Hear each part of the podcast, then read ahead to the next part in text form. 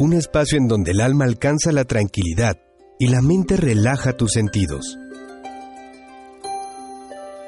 Bienestar emocional. Un lugar para encontrar el equilibrio con la doctora Miroslava Ramírez.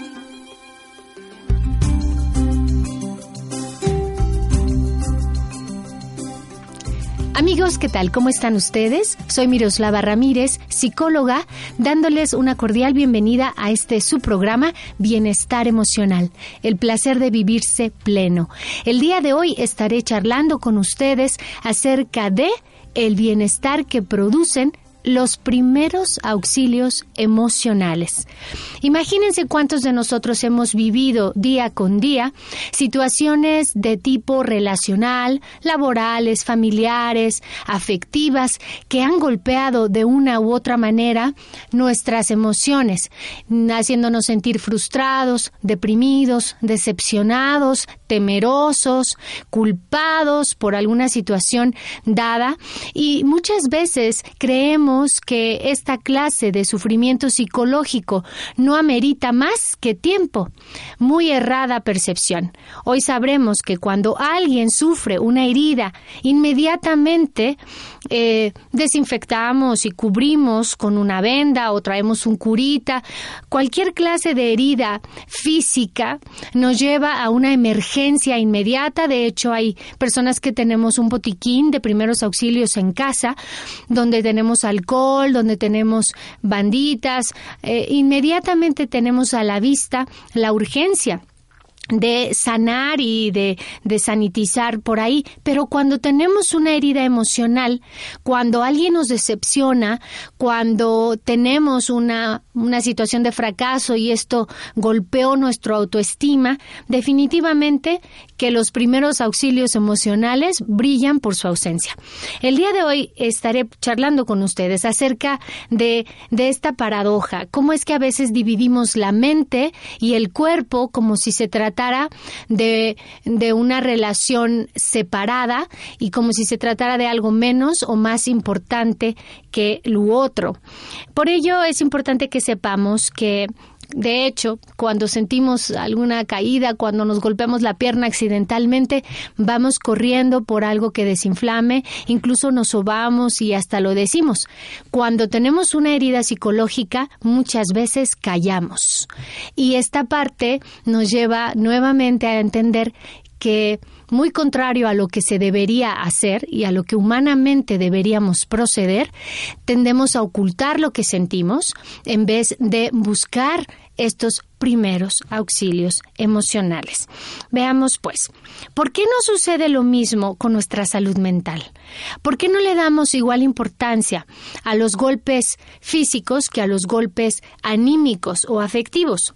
Se cree que solo hay una manera, una forma eh, de esperar que superemos las heridas psicológicas y a veces escuchamos, espera, el tiempo te sanará esas heridas o con el tiempo olvidarás la ofensa. De verdad esto es una falacia. El tiempo simplemente es un, un cronograma. El tiempo es una manera de valorar las horas y en muchas culturas el tiempo no es más que eso, una forma de coexistir con los deberes. En el nivel psicológico, en el plano emocional, el tiempo no puede cubrir o sanar nada que nosotros mismos no hayamos decidido resolver. Se cree pues que solo hay que esperar para superar las heridas psicológicas. Cuando cualquiera que hayamos experimentado por ejemplo, el rechazo o que, haga, o que hayamos, por ejemplo, agonizado a causa de un fracaso laboral o, o amoroso, sabemos muy bien que esas heridas emocionales pueden ser tan paralizantes como las físicas, tan eh, iracundas, tan deprimentes, tan uh, profundas como cualquier herida que incluso nos lleve al quirófano. Tenemos que aprender a distinguir que en muchas ocasiones nuestro quirófano va a ser nuestro terapeuta. Nuestro quirófano es espacio donde vamos a, introducirnos para alejarnos del dolor. Necesita un espacio íntimo, confidencial, de tú a tú con tu inconsciente y consciente, donde puedas sentirte libre de amenazas, libre de, cualquier eh, situación de juicio o de lógica, en donde puedas expresar tus emociones, tus sentimientos y donde un profesional pueda ayudarte a clarificar las ideas que a veces se contraponen con nuestras emociones. Tenemos que aprender a utilizar herramientas en estos casos, porque sabemos que día con día nos estamos enfrentando a situaciones que nos generan raspones o que nos generan sendos golpes emocionales. Voy a comentarles a lo largo de este breve podcast em, material importante que incluso nos eh, da un, conocido psicólogo llamado Guy Winch y, que nos lo da como por pasos. Va a ser muy, muy útil que pongas oído a cómo brindarte y brindar estos primeros auxilios emocionales. Recuerda que puedes contactar conmigo a través de mis redes sociales como Miroslava Ramírez Psicóloga o a través de mi fanpage doctora Miroslava Ramírez. También puedes escribirme un correo electrónico en donde resolveré tus dudas, eh, daré comentarios o incluso te podré ayudar a discernir en alguna cuestión relacionada con la salud emocional. Puedes escribirme a psicóloga.miroslavaramírez.yahoo Va a ser un verdadero placer contribuir para que te encuentres en el placer de vivirte pleno. Veamos el primer punto. Tienes que prestar atención al dolor emocional. Y esto va exactamente al contrario de lo que solemos erradamente hacer. Mm, prestar atención al dolor emocional es no ignorar lo que sientes, es no eh, traspasar la frontera de la importancia de tus propias emociones, reconocerlo cuando aquello ocurre y ayudar a aliviarlo antes de que este sentimiento se eleve o traspase nuevamente a niveles eh, más complicados de, resolver o que se oculte detrás de otra emoción. Estoy hablando, por ejemplo, de que cuando no perdonas algo, em, esa ofensa que puede causar eh, a lo mejor tristeza, no resolverla y dejar que el tiempo se encargue, podría más bien eh, generar que se convirtiera en rencor, que es una forma elevada de resentimiento. Por lo tanto, tenemos que prestar atención al dolor emocional. La sensación de dolor evoluciona en el cuerpo para advertirnos que algo no está bien, que, que algo necesita ser atendido y tenemos que enfrentarlo. Evadirlo es perpetuarlo. Recordemos eso.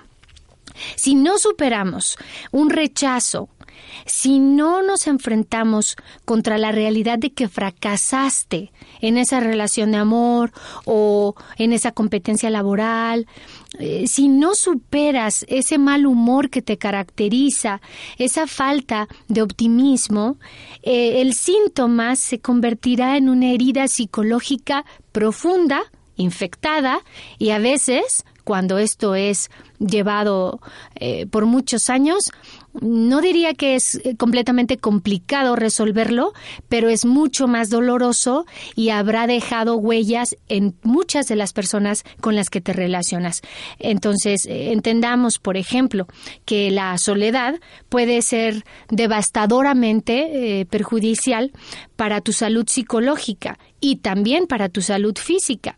De modo que cuando un amigo, por ejemplo, o un ser querido, o, un compañero de trabajo eh, se siente eh, social o emocionalmente aislado, es muy oportuno y muy prudente que tú ofrezcas, si te nace y, si es parte como de lo que emana de, de, ti, como este primer auxilio emocional en donde es importante brindarle el espacio y la escucha para que él empiece a a lo mejor compartir o a lo mejor sentir que el estar en compañía no es del todo malo y que más bien puede estar ocultando cierta clase de sentimiento a partir de este aislamiento. Chequemos el punto número dos. Redirigir la reacción visceral cuando se falla. Em, es un poquito complicado mm, entender esto si no damos algunos ejemplos. Vayamos hacia allá. La naturaleza de algunos hechos o algunos mm, profundos eh, conflictos psicológicos hace que en muchas ocasiones nuestra percepción de la realidad se nuble y se vea un tanto poco clara. El fracaso que solemos tener todos los que intentamos nuevas cosas todo el tiempo nos puede llevar a tratar de corregir lo que ya no se puede cambiar cuando tenemos una falla, generalmente queremos incurrir en, resolver y, y, a lo mejor cambiar lo que ya hice. Pero en lugar de centrarnos en lo que hicimos mal, es importante redirigir nuestra atención hacia lo que sí podemos cambiar, hacia lo que sí podemos construir. A veces no se trata de, de reciclar o de querer hacer algo con lo con lo ya hecho, sino mirar hacia nuevas perspectivas. Esta tendencia posiblemente hará que no te rindas al máximo. La tendencia a querer resolver lo que ya no es resolvible es una, una tendencia ah, verdaderamente no recomendable desde el punto de vista psicológico. Centrarse en las deficiencias y centrarte en repasar una y otra vez lo que hiciste mal no va a ser de verdad lo que te lleve al otro escalón. Para detener este tipo de ciclo o de espiral, eh, espiral emocional, hay que aprender a seleccionar las reacciones emotivas o que vienen irreflexivas, las llamamos viscerales post fracaso, ¿sí? Después de que has tenido una situación de fracaso, eh, generalmente te sientes indefenso, te sientes desmoralizado, pero realizar una lista de esos factores que puedes controlar para intentarlo de nuevo sería una muy buena idea. Y esta es una técnica cognitivo-conductual que es útil para muchísimas personas que ya lo han probado. Por ejemplo, pensar en la preparación y planificación de cómo puedes mejorar. Y de ahí enlistar, en vez de pensar en lo que hiciste mal. Este tipo de ejercicios van a reducir invariablemente tus sentimientos de impotencia, tus sentimientos de infravaloración y es absoluto que mejorarán tus posibilidades de éxito en el siguiente intento. Número 3. Es importante monitorear y proteger tu autoconcepto, lo que conocemos popularmente como autoestima. Cuando los ánimos bajan, es importante que entre tu mecanismo de defensa, de autocontención. Es como tener nuestro aljibe de reserva cuando el agua falta.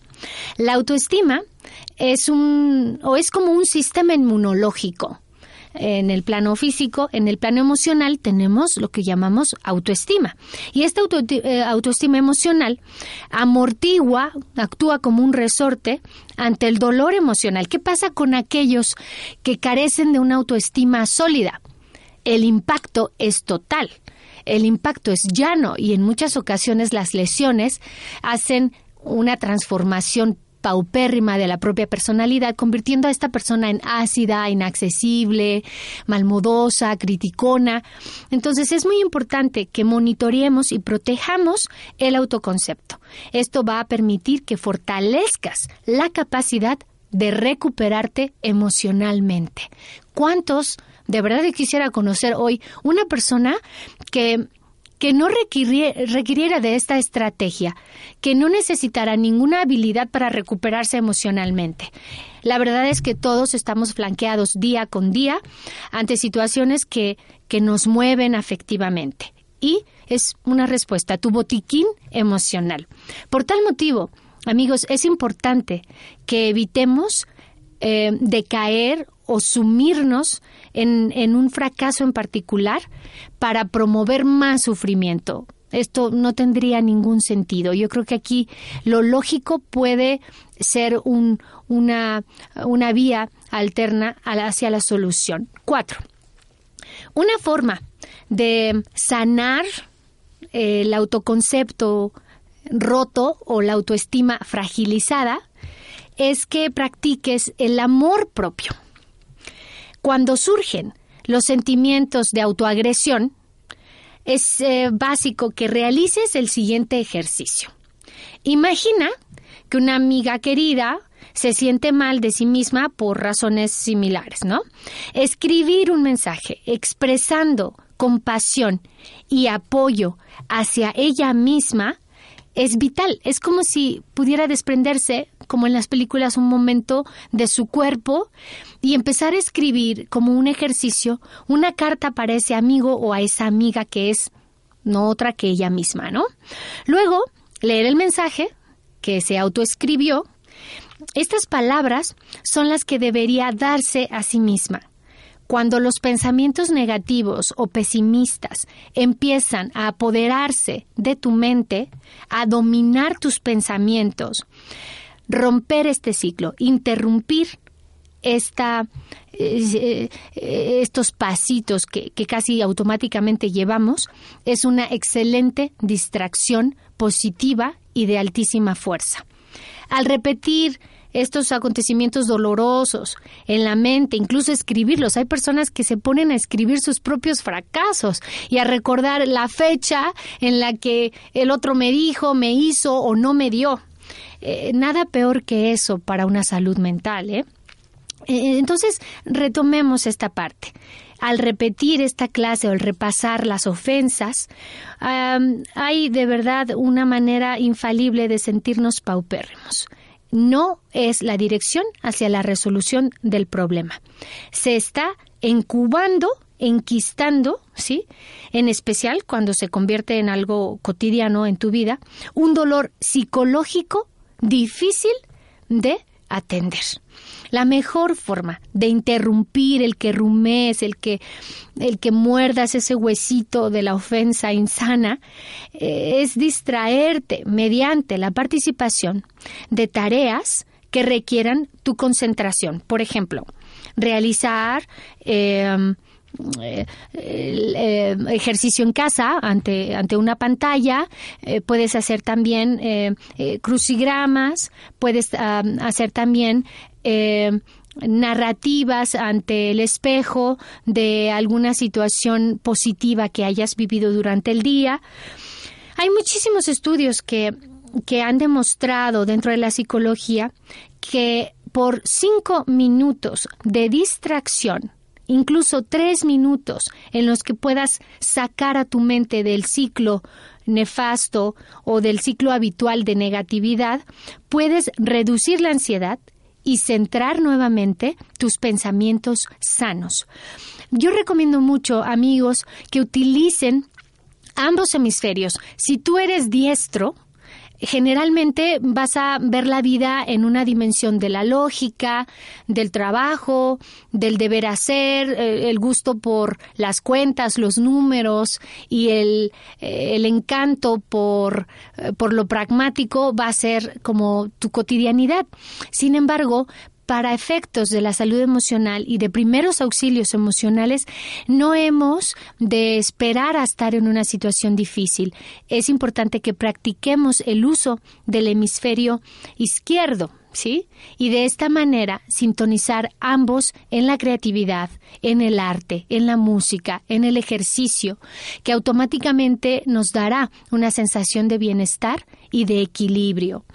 Número 5. Es importante encontrar significado a las pérdidas. Todos estamos perdiendo cosas constantemente. El trabajo, el tiempo, las oportunidades, alguna relación, mm, incluso el dinero. Las pérdidas son parte de la vida y tenemos que aceptarlo, pero pueden dejar cicatrices psicológicas que nos impiden avanzar si no tratamos las heridas emocionales consecuencia de estas. Si sigues jugando a ignorar lo que sientes, porque así te lo enseñaron o porque hay que darle vuelta a la página, déjame enterarte que la página no se dará vuelta sola y que esto tienes que aplicarlo en tu propia persona para garantizar un mayor bienestar emocional.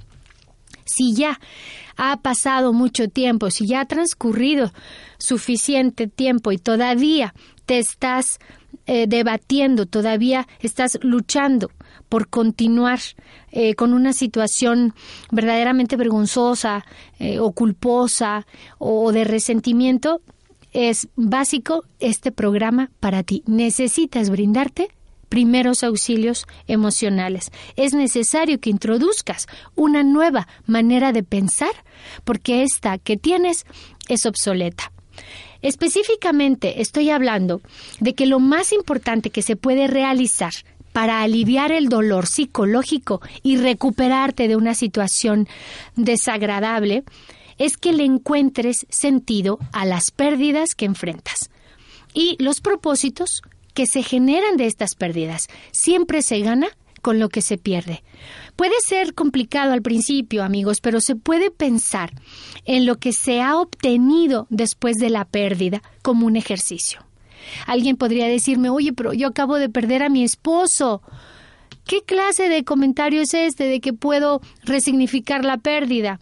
En efecto, el perder a tu cónyuge a lo mejor de tantos años y una relación tan hermosa puede ser bastante devastador.